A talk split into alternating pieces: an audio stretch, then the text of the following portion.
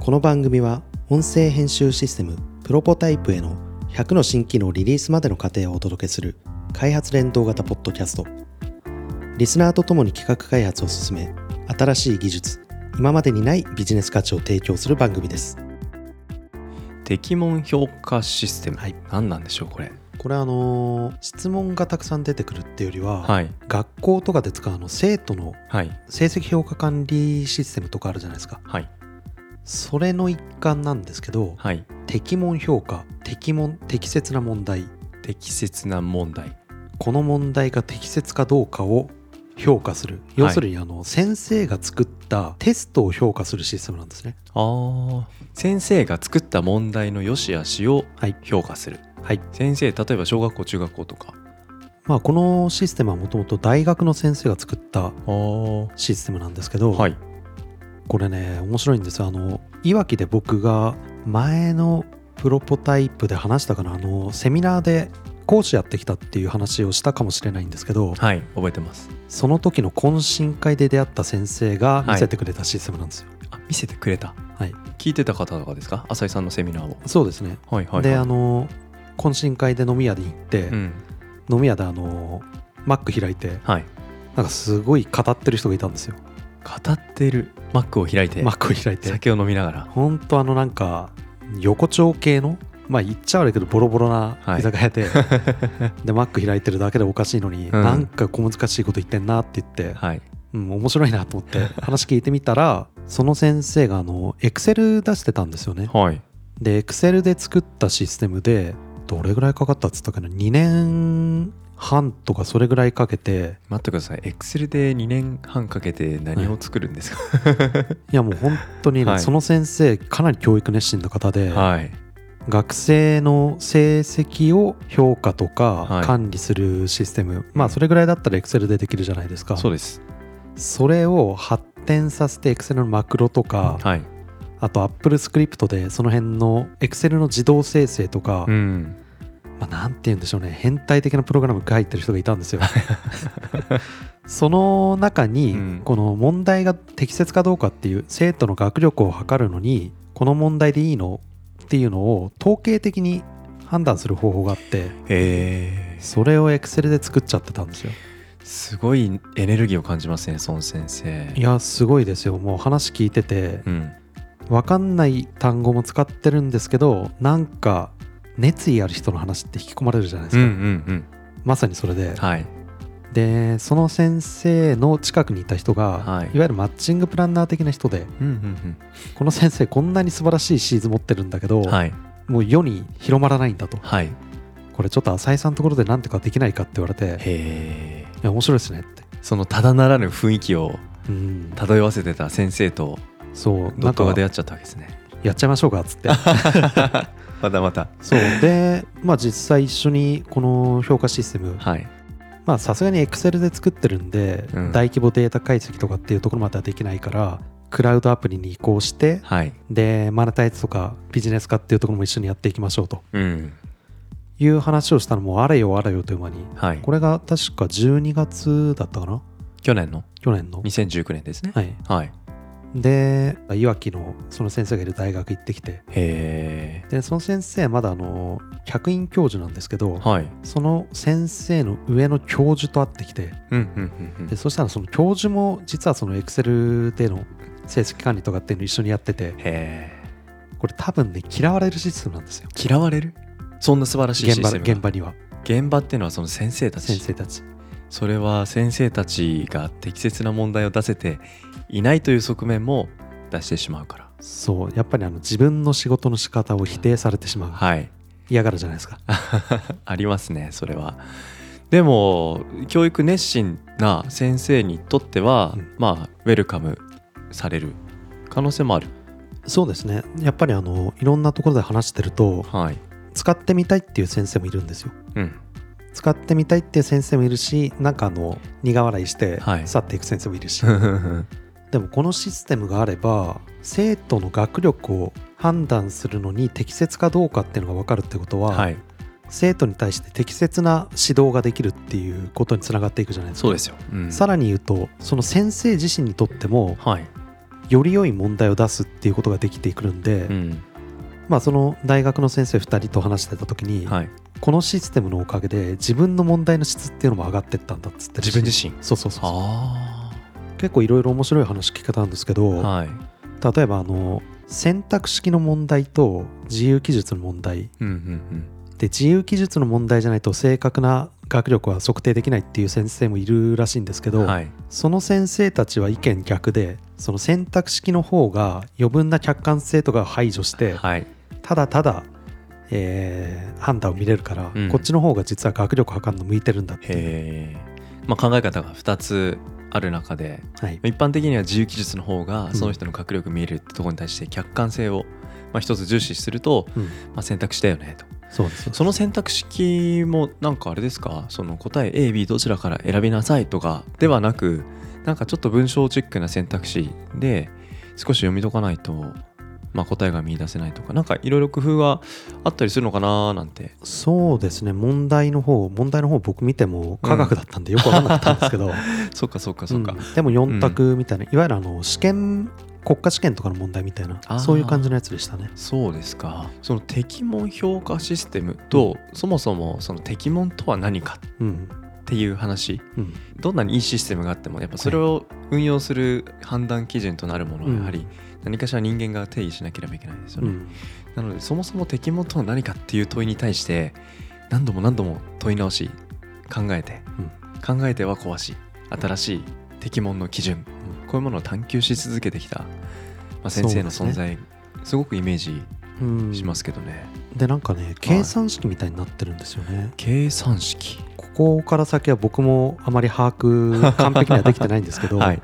識別指数っていうのがあるみたいで一つの問題を出した時にその母集団となる生徒学生たちの正答率とか正答した人の中の成績上位の人の正答率とかあ成績下位グループのうん。正答率とかっていうのを見ると、はい。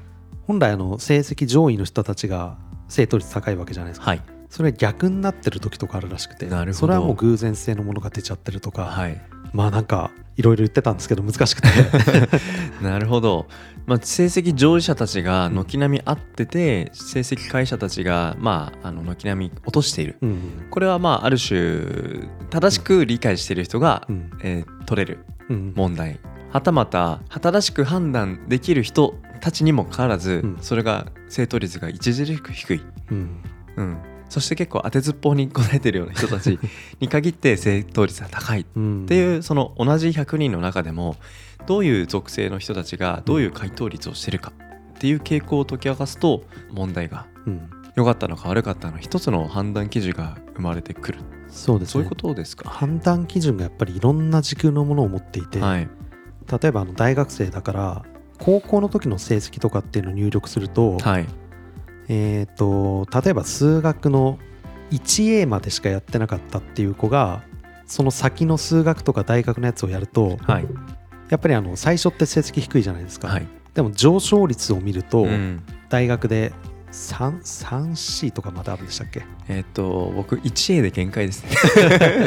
なんかあります。2B やらあります。3C やらあるじゃないですか、その辺までやっていた人より伸び率は高くて結局ある一定の期間で収束していくみたいなデータが出ていたりとかはい。そういうなんか全部グラフにして可視化したりするっていうところすごい面白いんですよ。グラフの可視化を今回そのシステムの中で結構ふんだんに使ってるんですね。やってますね。で今回あの僕らが一緒に何をやるかって言ったら、はい。まずはクラウドへの移行。はい。でそれによって今までってね Excel でやってたんで横断的なデータ分析ができなかったんですよ。あー例えばそのテストの設問情報テストの回答情報テストを受けた人の学年となんか選択している科目の情報過去のデータとかいろいろありますよね。今言ったの中で言うと、はい。科目ですね。科目。確かその先生たちは科学の教科でそのシステムを使っていて、まあ科学のあの成績の推移とかっていうのは全部できるようになってるんですけど、はい。それがじゃあ、えー別のものうん。なんだ物理とかはい数学とか。ああでも同じその僕だったら浅井っていう人間の学力のデータじゃないですか。はい。科目横断っていうのが Excel だとやっぱりできなかったり。うんうん。あと学年もそうですけど学校。はい。同じ科目を勉強している人っていうのはうん。世の中に横にはバーっていっぱいいるけれどもはい。それが統計的に評価できないから、うん。クラウドっていうかウェブアプリにしてしまえば全国の同じシステム使ってる人たち全部うん。同じ扱いできるじゃないですか。はい。まずはそこの部分をやってで実はもうその先の部分がはい。どうしてもやりたい部分。その先って今もうここまで来てあ立派なシステム作ってるなって満足してるんですけど僕。はい。いやでもそれだとただの エクセルからのもっと先の話があるわけですよ移ね行じゃないですか。ぜひ聞かせてくださいよ。適問評価の次は、はい。適問判定をやりたい、適問評価と適問判定のはい。違い？えー過去か未来かっていう言い方で伝わりますか？過去か未来。適問判定適問評価、うん。ちょっと解説してもらっていいですか？適問評価ってあの問題を出した後に、はい。なんだ学生の正答率とかでこの問題は適問だったかどうかっていう評価をする。はい。適問判定もう言ってしまえば適問予測って言ってもいいんですけど適問予測については問題を入れた時に適問かどうかというのを先に判定してくれる。ほいやできるかどうか分かんないんですけどね、うなるほど。まだテストをうん、行う前に、はい。その問題がいい問題かどうかを判定する。そうなんです、はい。あの適問ってなんだろうっていうはい、先ほどあの粗崎さんも言ってましたけど、うん。それって僕も適問ってどうやったら適問になるのかっていうのが結果の数字を見ればまあ分かるんですけど、はいでも適問を適問たらしめてるうん。要素があるはずで、確かに。でそれは多分あの、うん。受ける人の質とか、はい。学力。そういうものによって変わってくると思うんですけどでも逆に言うと試験を受ける学生のデータを入れればはい。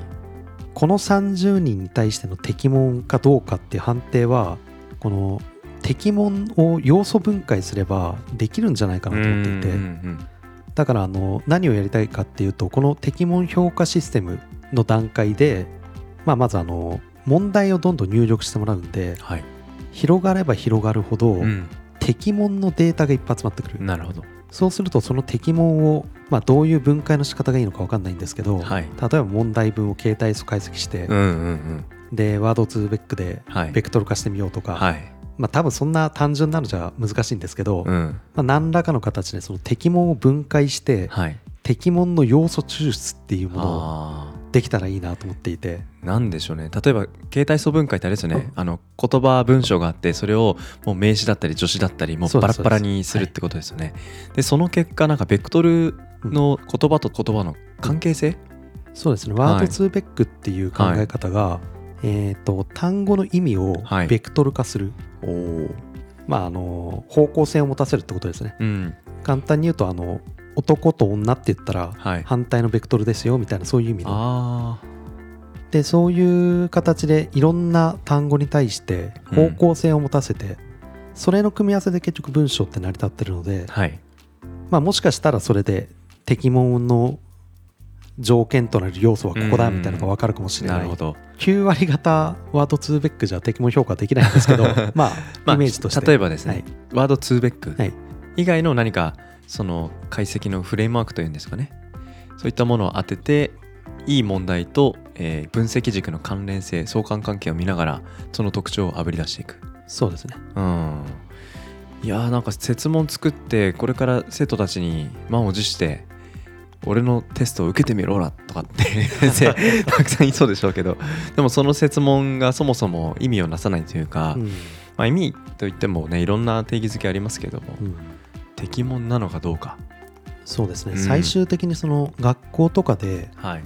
データを集めてであの社会人教育はい。例えばあの新人研修の会社とかあるじゃないですか、うん。そういうところにどんどん導入していきたいなっていうふうにビジネネス的には考えてるんですけど、はい、今ねあの競合調査してみたんですけど、いうん、わゆる適問評価問題が適切かどうかっていう評価をするシステムっていうのがないんですよ、はあ。あのコンサルとかは結構あるんですよね。はい。いわゆるあのサービスとしての適問評価。なるほど。ただあのやっぱ難しいんだろうなと思うんですけど、ん。そのシステムとして提供してるのは、うん。今のところ見つからなくて。はじゃあちょっと挑戦してみようかと。あ、うん、そこにもう市場はあるわけですもんね。そうですね。聞いてると。うん。そこに対してシステムでより客観性の基準のみに、うん、えー寄り添った、まあ、評価システムというのはないと。そうですね。うん、これそうするとまずは大学あたりから広げていく感じですか？そうですね。大学にはあのこれもう研究として研究費取りたいなと思っていて。はい。で研究費が取れてる間はもう大学には無償で提供しちゃいたいなと、うん。でデータをどんどんどんどんは集めて、いはいはい。結局データなきゃどうしようもないんでうん。これでも広がったらいろいろ教育支援において面白い動き、うん新しい取り組みが生まれそうな気がしますね。アクティブラーニングの現場とかにももしかしたら使えるかもしれないなと思はい。っていて、うんうんうん。生徒が自分で定期試験を作るとか。でその時にはい自分の作った問題がうん。適切かどうかっていう判断をこれでやってくれたとしたら適切な問題を出せるっていうことは理解度がすごい高くないとできないから、はい。うん。まあ、まさにあのアクティブラーニングの時にうん。うってつけのシステムかもしれないなとかっていうのは思ってますね。なるほど。なんか僕今聞いて思ったのは、うん。アクティブラーニングの一つに小学校時代において自由研究ってあるじゃないですか、はいはい。自由研究浅井さん何研究したかとか覚えてます？これはね自由工作に逃げてましたね。逃げたんですね。それでも逃げだっていうのははい。どのあたりが逃げだったですか、いやまず研究とかしたくなくて、研究って地道じゃないですか、い。や地味ですよ。毎日何かを観察してとか。本当に本当に。できればパパッと終わるやつがよかったんですよ。全く終わんないですよね。終わんないんですよ。パパッと終わるものほどその薄っぺらな結論で 終わって何の驚きも発見もないっていう。でもそのやっぱり時間をかけるうん。取り組みがゆえに問いがちょっとでも間違ってるとうん。時間の浪費うんしか終わらない。うん。それを何か自由研究のテーマはこれにするんだって決めて40日間の夏休みを、うん。えっと過ごし始める。はいこの最初の第一歩で適問判定っていうものがうん。できればこれはやっぱり幼少期の小学校の体験うん。夏休みの自由研究っていうものですごくいい時間を過ごせる、でじゃあ一体どういうその問いであればあのすいい問いなのか、うん。そうじゃないのか。これはやっぱりその小さな小さな研究の数々の具体、うん。うん、ファクトだったりエビデンスだったりってことをちょっとずつ積み重ねた先にしか見えないなんか抽象的な概念とか、なんかその具体と抽象をうまくその引き寄せるようなそういう問いになっているのかどうかみたいなあたりは一つこの適問判定のうん。一つのなんか大事なロジックになってくるのかなって勝手に想像しましたね。うん、まあこれ結構1年2年じゃ終わらない取り組みなのであ取り組みなので。そうなんですね。そうですね。あの学生の成績を扱うっていううん。性格上、はい。どうしてもあの年単位で成績の推移を見ないといけないとか。確かに確かに。うん。で結構そうですね。協力してくれる先生の数も集めないといけないし、うん。